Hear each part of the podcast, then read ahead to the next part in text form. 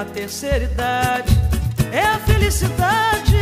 A terceira idade é a voz da verdade. A terceira idade é a felicidade. A terceira idade é a voz da verdade. Bem-vindos ao Idoso Pod, o podcast da Liga Acadêmica de Geriatria da Universidade de Pernambuco, que busca levar conhecimento para a população geral especialmente para os idosos, trazendo convidados com experiência e vivências na área do envelhecimento. O Idoso Pod já vai começar. Boa noite. É, hoje a gente vai dar início a um novo episódio do, da live do projeto de extensão da Liga Acadêmica de Geriatria da Universidade de Pernambuco, que ele é transformado em um podcast, o Idoso Pod, que está disponível no Spotify e em outras plataformas.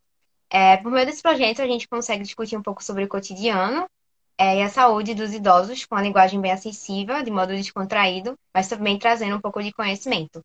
É, hoje, a gente agradece o Dr. Levi é, por aceitar o convite e estar aqui, e a gente vai estar conversando um pouco sobre isso. É, bem-vindo, Dr. Levi.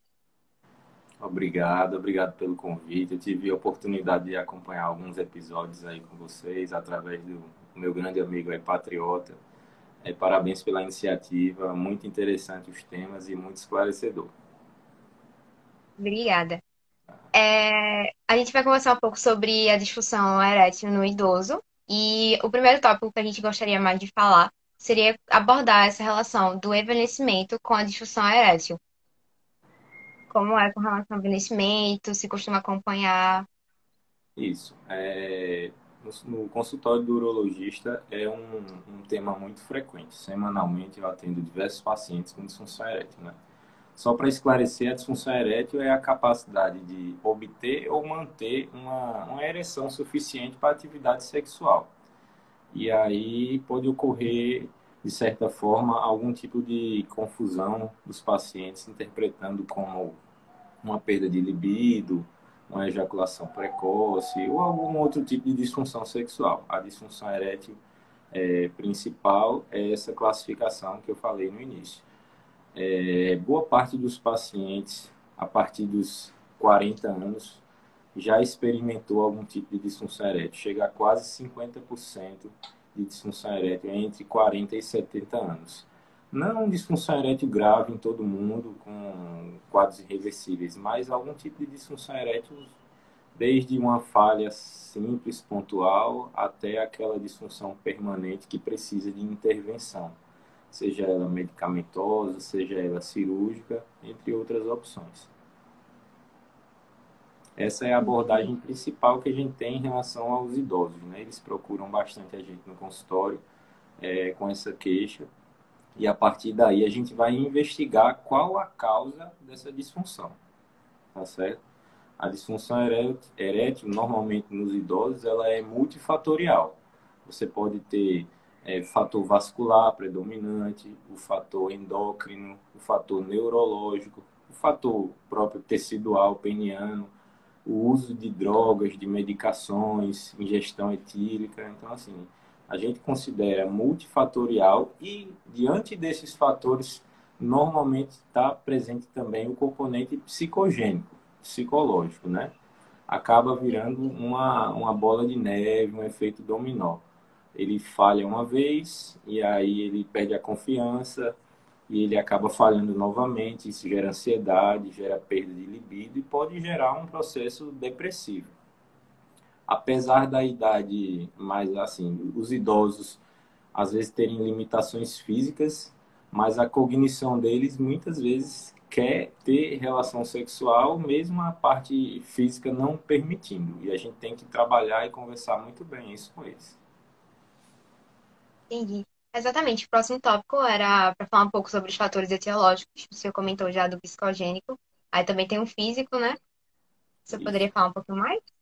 Exatamente. Na verdade, os fatores físicos a gente vai dividir de acordo com as patologias, né? Por exemplo, se eu for falar para você de fatores vasculares, então, pacientes com aterosclerose, pacientes, pacientes com doença coronariana, insuficiência vascular, é, tipos de doença relacionada ao coração e à parte vascular. A gente tem também o fator endocrinológico, né? E aí nós vamos ter principalmente diabetes.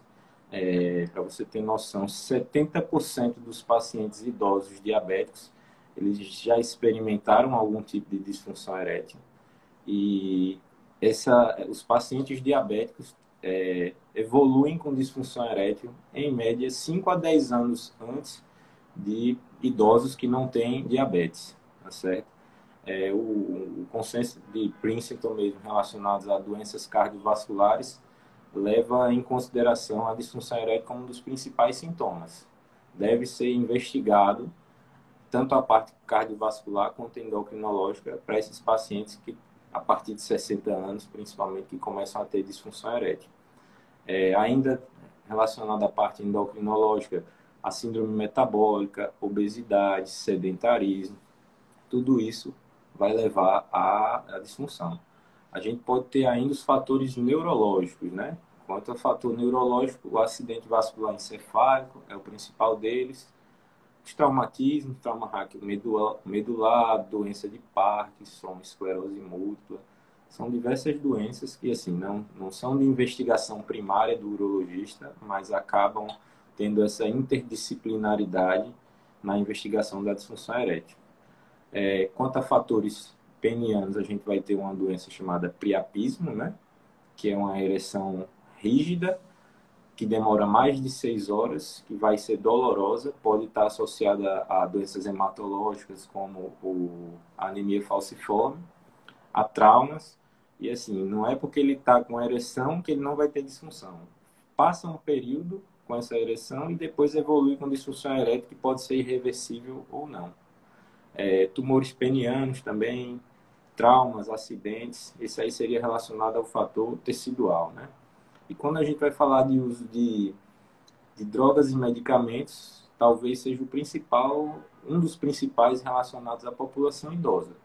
Por exemplo, ansiolíticos e antidepressivos causam bastante disfunção erétil. Então, boa parte da população idosa faz uso de algum tipo de ansiolítico ou antidepressivo, né?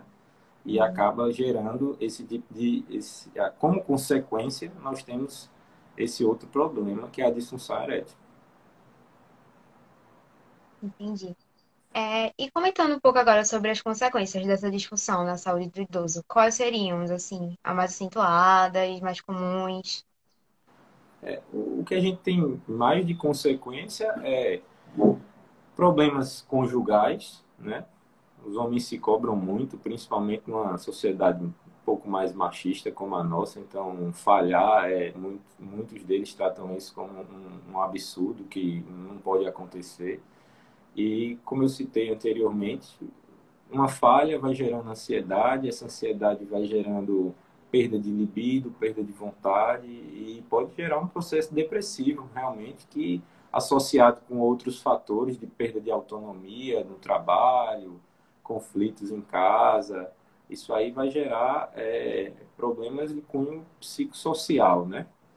É, outra coisa que a gente tem que levar muito em consideração é a parceira porque às vezes o homem procura o urologista com muita vontade de recuperar essa função erétil para melhorar a qualidade de vida dele, mas a parceira dele não tem mais esse interesse ou então ela também precisa de algum tipo de auxílio, né? Mulheres pós-menopausa têm uma queda de hormônio natural e pode diminuir libido, atrofia vaginal, outros sintomas que podem é, levar a uma, uma dificuldade de ter esse é, de ter relação sexual e consequentemente de é, conseguir conciliar a vontade masculina com a vontade feminina. Então isso é, é bem interessante eu sempre é, enfatizo isso com meus pacientes eu digo sua esposa sua parceira ela tem interesse de ter relação porque às vezes ele quer muito mas ela não entendeu uhum. entendi é, falando um pouco agora sobre os tipos de disfunção. Existem a primária, a secundária e outras, né? Situ situacional. É, exatamente. A gente vai ter essas disfunções. A disfunção primária está tá mais relacionada a patologias, né? É, como eu citei inicialmente, aterosclerose, diabetes.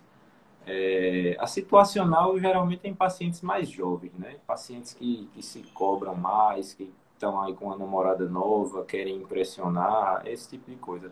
Não é, não é a nossa classificação principal entre primária e secundária, a gente classifica mais em relação à, à etiopatogenia mesmo, se é um fator vascular, se é um fator endócrino, isso tem, tem uma importância maior. Pacientes não. mais jovens, eles, é, eu sei que não é o foco do nosso, da nossa discussão, mas assim, pacientes mais jovens, normalmente o fator psicogênico é preponderante, a gente não acha nenhuma causa orgânica, diferente dos idosos, que a gente acha, além de alguma causa orgânica, o fator psicológico associado. O fator psicológico, normalmente, ele está presente. Entendi. É, e agora, assim, falando um pouco sobre a importância de ir a um especialista e procurar para se perceber alguma alteração. O que você acha sobre esse, essa importância? É, o, os idosos, é, como interferem diretamente na qualidade de vida, né? E é nossa faz faz parte de um dos prazeres principais da vida, a atividade sexual. É, eles não costumam demorar muito. Alguns resistem mais, falam com um amigo ou outro, ficam ali com vergonha, mas é um tema muito abordado em consultório. Semanalmente, não, não me recordo de uma semana que eu não atendo algum idoso com disfunção erétil. É, muitas vezes eles, eles têm outras queixas urológicas, por exemplo, a hiperplasia de próstata, que está muito associada também à disfunção erétil tem a hiperplasia de próstata, um câncer de próstata, mais a disfunção erétil. Então, normalmente a disfunção erétil é sempre abordada em consultas de rotina e faz parte da nossa anamnese. A gente questiona sobre é, as questões urinárias, investigando patologias prostáticas, e em sequência a gente questiona a questão sexual. Como é que está, é, existem alguns questionários que podem ser utilizados na prática clínica. Um dos principais é o IEF, que é, ele é muito utilizado para estudos, mas a gente também pode utilizar na prática clínica. Em consultório eu costumo aplicar, você gradua é, uma numeração para tentar ver qual tipo de disfunções esse paciente tem. Em média, uma, um IEF próximo a 7, 8 é uma disfunção 5, 7 é uma disfunção severa e próximo a 25 é, é a ausência da disfunção erétil. Mas isso aí é, é mais utilizado em estudos científicos. Uhum. É, uma última causa de disfunção erétil que eu acabei não falando é pós a cirurgia de próstata, tá certo? Que é um grande medo dos pacientes quando vão ao urologista também. É, existem dois tipos de cirurgia para próstata. Uma é uma cirurgia benigna, para próstatas benignas, em que você vai fazer a desobstrução, a gente vai retirar a parte central da próstata, seja ela por via endoscópica, por via aberta, laparoscópica, robótica. Esse tipo de cirurgia, ele não mexe com a inervação da próstata, então ele não causa impotência sexual e ele também não mexe com o esfíncter prostático peniano, então ele não vai causar é, incontinência urinária, que é o grande receio. Já a cirurgia para próstata maligna, para o câncer da próstata, isso aí a gente vai remover a próstata com as vesículas seminais e vai reconstruir a bexiga com a uretra. Essa cirurgia, sim, vai ter risco de incontinência urinária e de impotência sexual. Então, para esse tipo de, de cirurgia, a gente precisa avaliar bem como é a função erétil pré, para tentar determinar o que vai se fazer pós. Se ele já tem disfunção erétil, ele vai manter a disfunção erétil no pós-operatório. Mas se é um paciente com vida sexual ativa, a gente vai discutir isso com ele. Dependendo do nível de doença, a gente vai tentar preservar os nervos responsáveis pela ereção durante o procedimento cirúrgico. E após a cirurgia, a gente vai é, abordar a reabilitação sexual, seja ela espontaneamente, para os pacientes que recuperam a ereção pós-cirurgia e conseguem manter vida sexual, seja através de terapia medicamentosa, terapia intracavernosa, que é uma injeção que se faz diretamente no pênis, ou prótese peniana. Eu acho que a gente deve abordar o tema tratamento agora a seguir, né? Isso. É, antes de passar para esse tópico, eu queria, assim, perguntar. O senhor vê muitos pacientes que eles recusam tratamento por causa desse risco da impotência? Não. Dificilmente o paciente vai recusar o tratamento porque trata-se de uma doença oncológica, né? E é, apesar da, da função erétil, da vida sexual ativa ser muito importante na vida das pessoas, é, o câncer pode matar, pode trazer muitas comorbidades, então eles não costumam é, recusar o tratamento por conta disso, não. Eu costumo abordar da seguinte forma: disse, o câncer de próstata tem três pilares principais do tratamento dele. O primeiro é o controle oncológico. Se você não tratar, você pode ter complicações. Por exemplo, o câncer da próstata ele espalha para os gânglios e para os ossos. Então, pode ser uma doença bastante dolorosa. Então, o primeiro pilar da doença é o controle oncológico. Em segundo lugar, é a preservação da continência urinária. Então, a gente vai ao banheiro urinar em média de 4 a 7 vezes por dia. Se você ficar incontinente, você vai ter que ficar usando uma fralda. Vai, não vai ter esse controle. Então, se você não tem o controle urinário, você não vai conseguir ter relação sexual. Então, primeiro a gente trata a questão oncológica, segundo a gente trata a questão urinária e por último, não menos importante, mas no nível de importância é o último, é reabilitação sexual, que às vezes para o paciente é tratado como o primeiro, mas não, você não vai conseguir ter relação sexual se você não tiver com a cabeça boa, porque a doença foi corretamente tratada, se você não estiver com continência urinária preservada, para que, por fim, você consiga ter ereção e relação. Entendeu? Esse é o, o seria a tríade de tratamento da neoplasia prostática. E diante dessa abordagem, normalmente os pacientes não recusam o tratamento. Lembrando que a cirurgia é uma das modalidades de tratamento. Existem tratamentos não cirúrgicos. E aí, essa opção vai ser é, escolhida de acordo com o estadiamento. Tá certo? Existe tratamento com desde uma vigilância ativa, em que você vai acompanhar esse paciente para tumores muito iniciais, tratamentos com bloqueio hormonal, quimioterapia, radioterapia, cirurgia. Então, assim, a terapia é multimodal, existem diversas opções de acordo com o estadiamento da doença. Entendi. É, passando ao próximo tópico, sobre as formas de tratamento que existem para a disfunção erétil, os remédios orais e o, como é feito também o acompanhamento psicológico desses pacientes. Isso. É, a gente tem três linhas de tratamento para disfunção erétil, tá certo? A primeira linha que é a comportamental e medicamentosa, a segunda linha que é a terapia intracavernosa e por último as cirurgias para a colocação de prótese peniana. É, a primeira linha de tratamento ela é baseada nos é, inibidores de fosfodiesterase 5, né? O mais famoso deles é o Viagra, que entrou no mercado há mais de 20 anos, já caiu a patente e surgiram outros aí. A gente tem a sildenafila, que é o Viagra, tadalafila, que é o Cialis, valdenafila, que é o Levitra, udenafila, que é o Zidena. Tem diversas opções. A classe é, medicamentosa é a mesma. São é, medicamentos que agem no metabolismo do óxido nítrico, aumentando a liberação de GNP cíclico no tecido peniano, e aí fazendo que haja maior concentração é, de sangue e, consequentemente, ereção.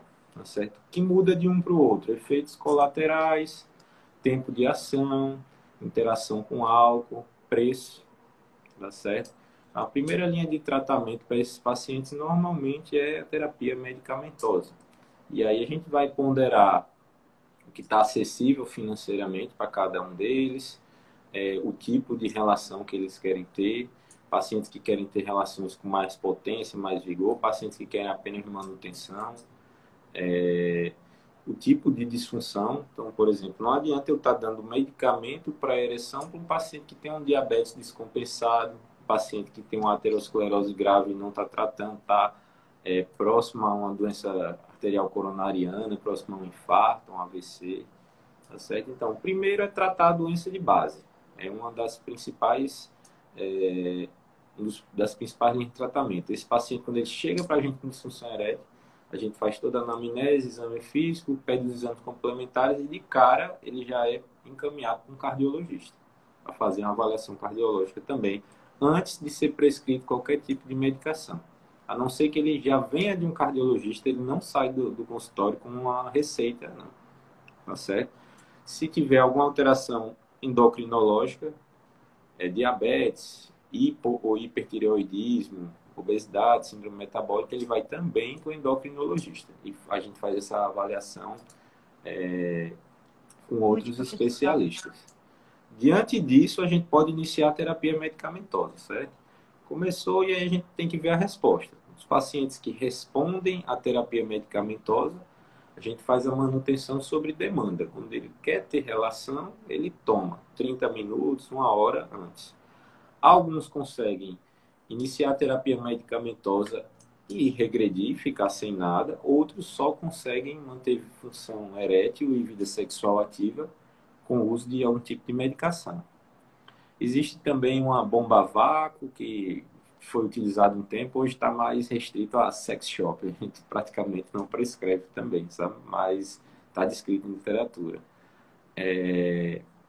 Passando para a segunda linha de tratamento, e aí a gente vai ter é, é uma, um tratamento muito utilizado em pacientes com problemas prostáticos, principalmente pós-cirurgia de prostatectomia radical, é a terapia intracavernosa.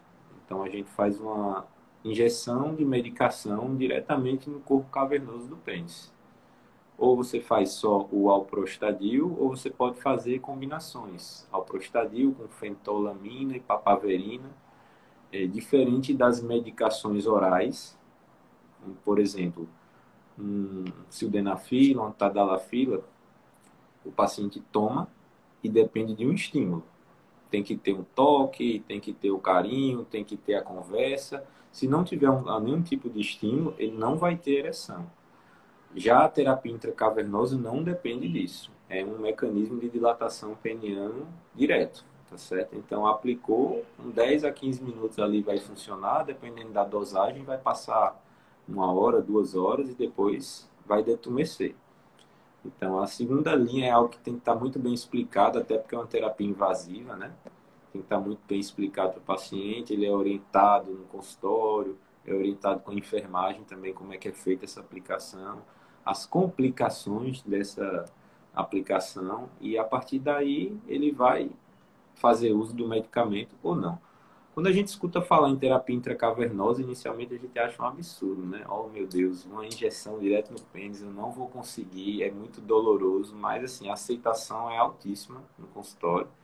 Tenho vários pacientes fazendo esse tipo de tratamento e não tem nenhum, assim, grande, nenhum grande problema.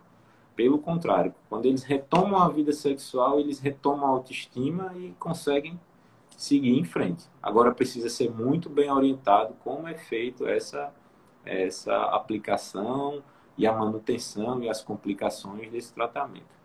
Uma das complicações principais é o priapismo. Então, se ele aplicar altas doses, ele pode ter ereção muito prolongada, dolorosa e comprometer é, futuramente as novas aplicações. Tá certo?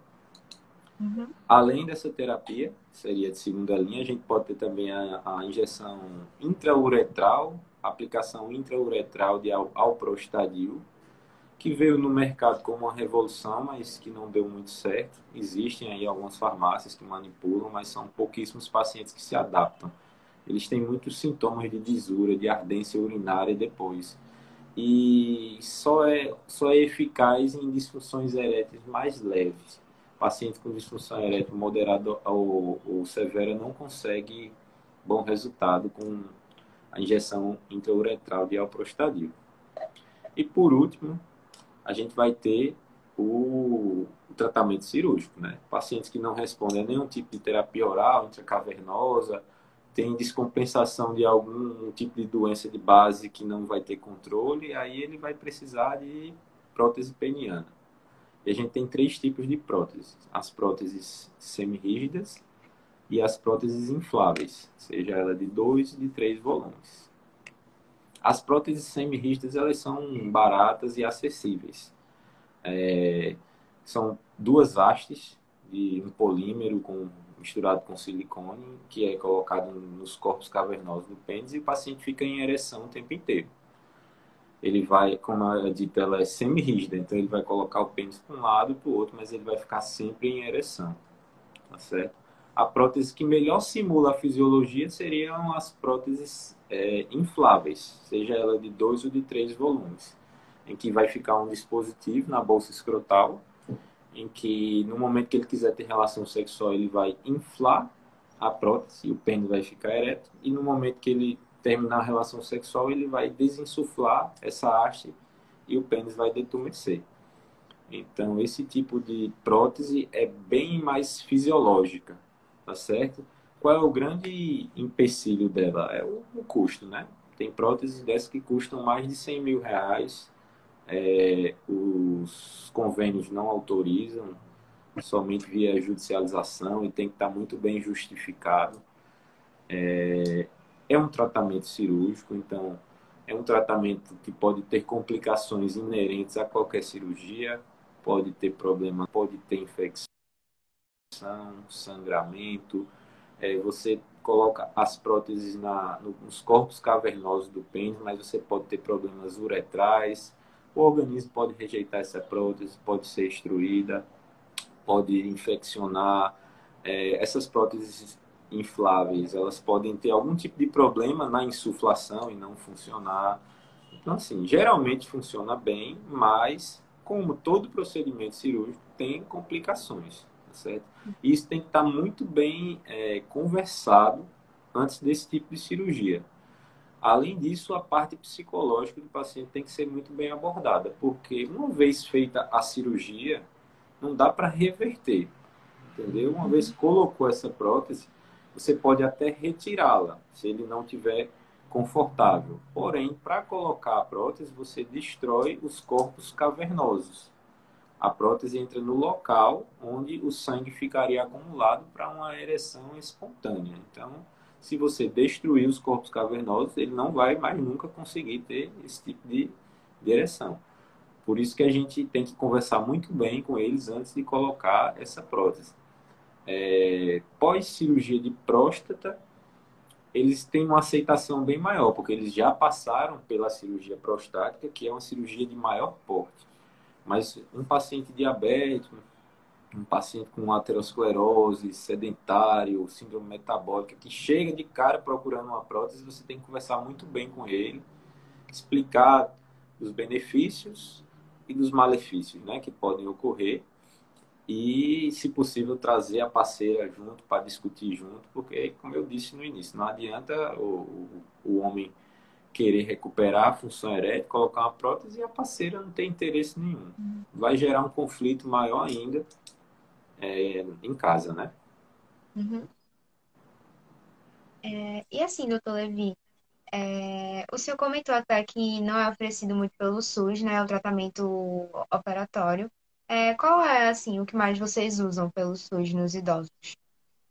O SUS só disponibiliza a prótese semirrígida.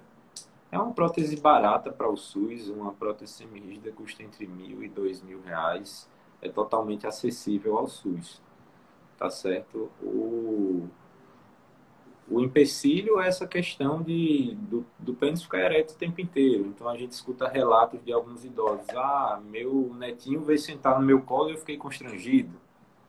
É, uhum. Eu estava num local com uma roupa um pouco mais apertada e não me sentia à vontade. Ele tem que estar ciente disso, tá certo? É, mas é muito eficaz. A prótese semirrígida, o paciente consegue manter vida sexual ativa e é um dos tratamentos eficazes para a disfunção erétil, tratamento terceira linha.